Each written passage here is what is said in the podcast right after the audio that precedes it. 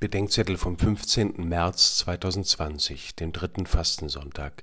Was wir kennen. Johannes 4, 5 bis 42. Letzter Tag der Exerzitien in Ereshofen bei Köln. Heute können wir schon nicht mehr die Gemeindemesse in der Kommende feiern.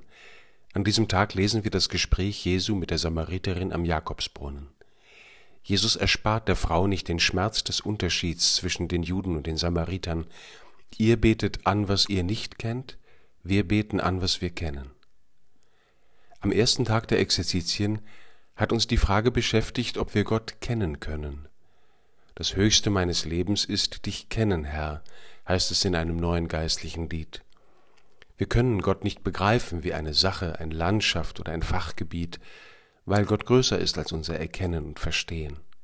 Und wir sollen ihn nicht kennen wie die Dämonen, die ihn zwar kennen, aber nicht lieben oder wie die Nazarener, die meinen, sie wüssten über ihren begabten Jungen Bescheid.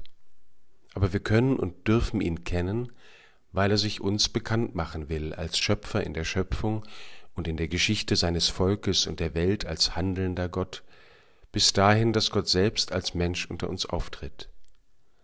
Was wir nicht kennen, das macht uns Angst, das ist uns unheimlich, das hat Macht über uns.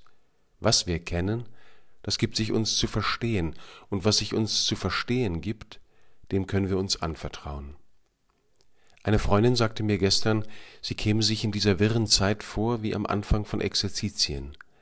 Es ist Zeit, Gott neu und tiefer kennenzulernen und zu lernen, dass und wie er uns kennt.